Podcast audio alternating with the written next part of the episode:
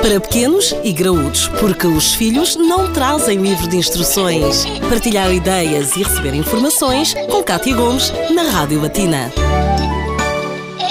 Ontem falámos da alimentação associada ao tempo de gravidez e é isso que vamos fazer também na edição de hoje e na edição de amanhã. Hoje continuamos a conversar com a nutricionista Inês Pádua. Inês, já estamos a falar do segundo trimestre da gravidez. Já existe aqui um aumento das necessidades ao contrário do que acontece com o primeiro trimestre? Sim, no, no segundo trimestre da gravidez as necessidades da grávida já aumentam e por isso Uh, assim, falando da, das calorias, que é logo o, o, a, a, primeira coisa que nós, que nós questionamos, uh, recomenda um aumento de cerca de 340 quilocalorias por dia em relação àquilo que é recomendado para a mulher não grávida. Também aumentam as necessidades de proteína, um, mas ao contrário do que, do que falámos para a energia, não existe uma necessidade de dieta especial, porque atualmente, e como nós também dissemos para o primeiro trimestre, o consumo de proteína já é muito superior ao recomendado e, portanto, aquilo que nós sabemos é que se a mulher mantiver o consumo que tem até então, poderá ser suficiente para o segundo trimestre de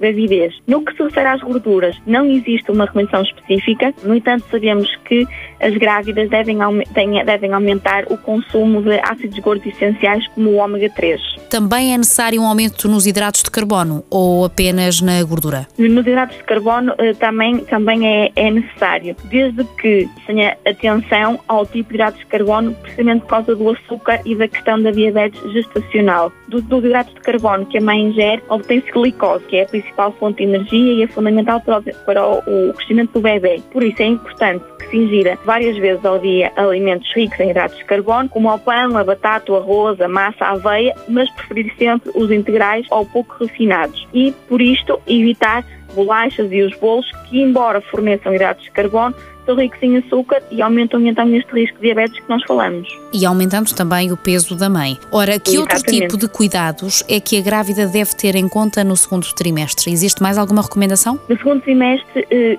como nós falamos do, do, do enjoo para o primeiro trimestre, no segundo começa a aparecer outro sintoma que é a prisão de ventre, portanto a obstipação. E por isso é muito importante uma boa ingestão de fibra e também de água. Adicionalmente, à medida que as semanas avançam, as reservas de ferro uh, na grávida diminuem e, e, é por isso que é, que é frequente termos uh, grávidas com, com, com uma ligeira anemia quando não existe aqui um controle sobre as suas reservas de ferro. Assim, é importante manter o consumo de carnes magras, eh, de peixe, de leguminosas e também de vegetais de folha escura, que, tudo, que todos eles são fontes de ferro. E também, outra dica, Portanto, consumir na mesma refeição alimentos ricos em vitamina C, portanto, por exemplo, como um kiwi de sobremesa, depois de ter comido uma carne magra ou um peixe, é uma forma de aumentar a absorção de ferro. Aqui ficam algumas dicas da nutricionista Inês Pádua referentes ao segundo trimestre de gravidez, mas na edição de amanhã não perca então todos os cuidados que deve ter e como é que a alimentação pode influenciar o seu bem-estar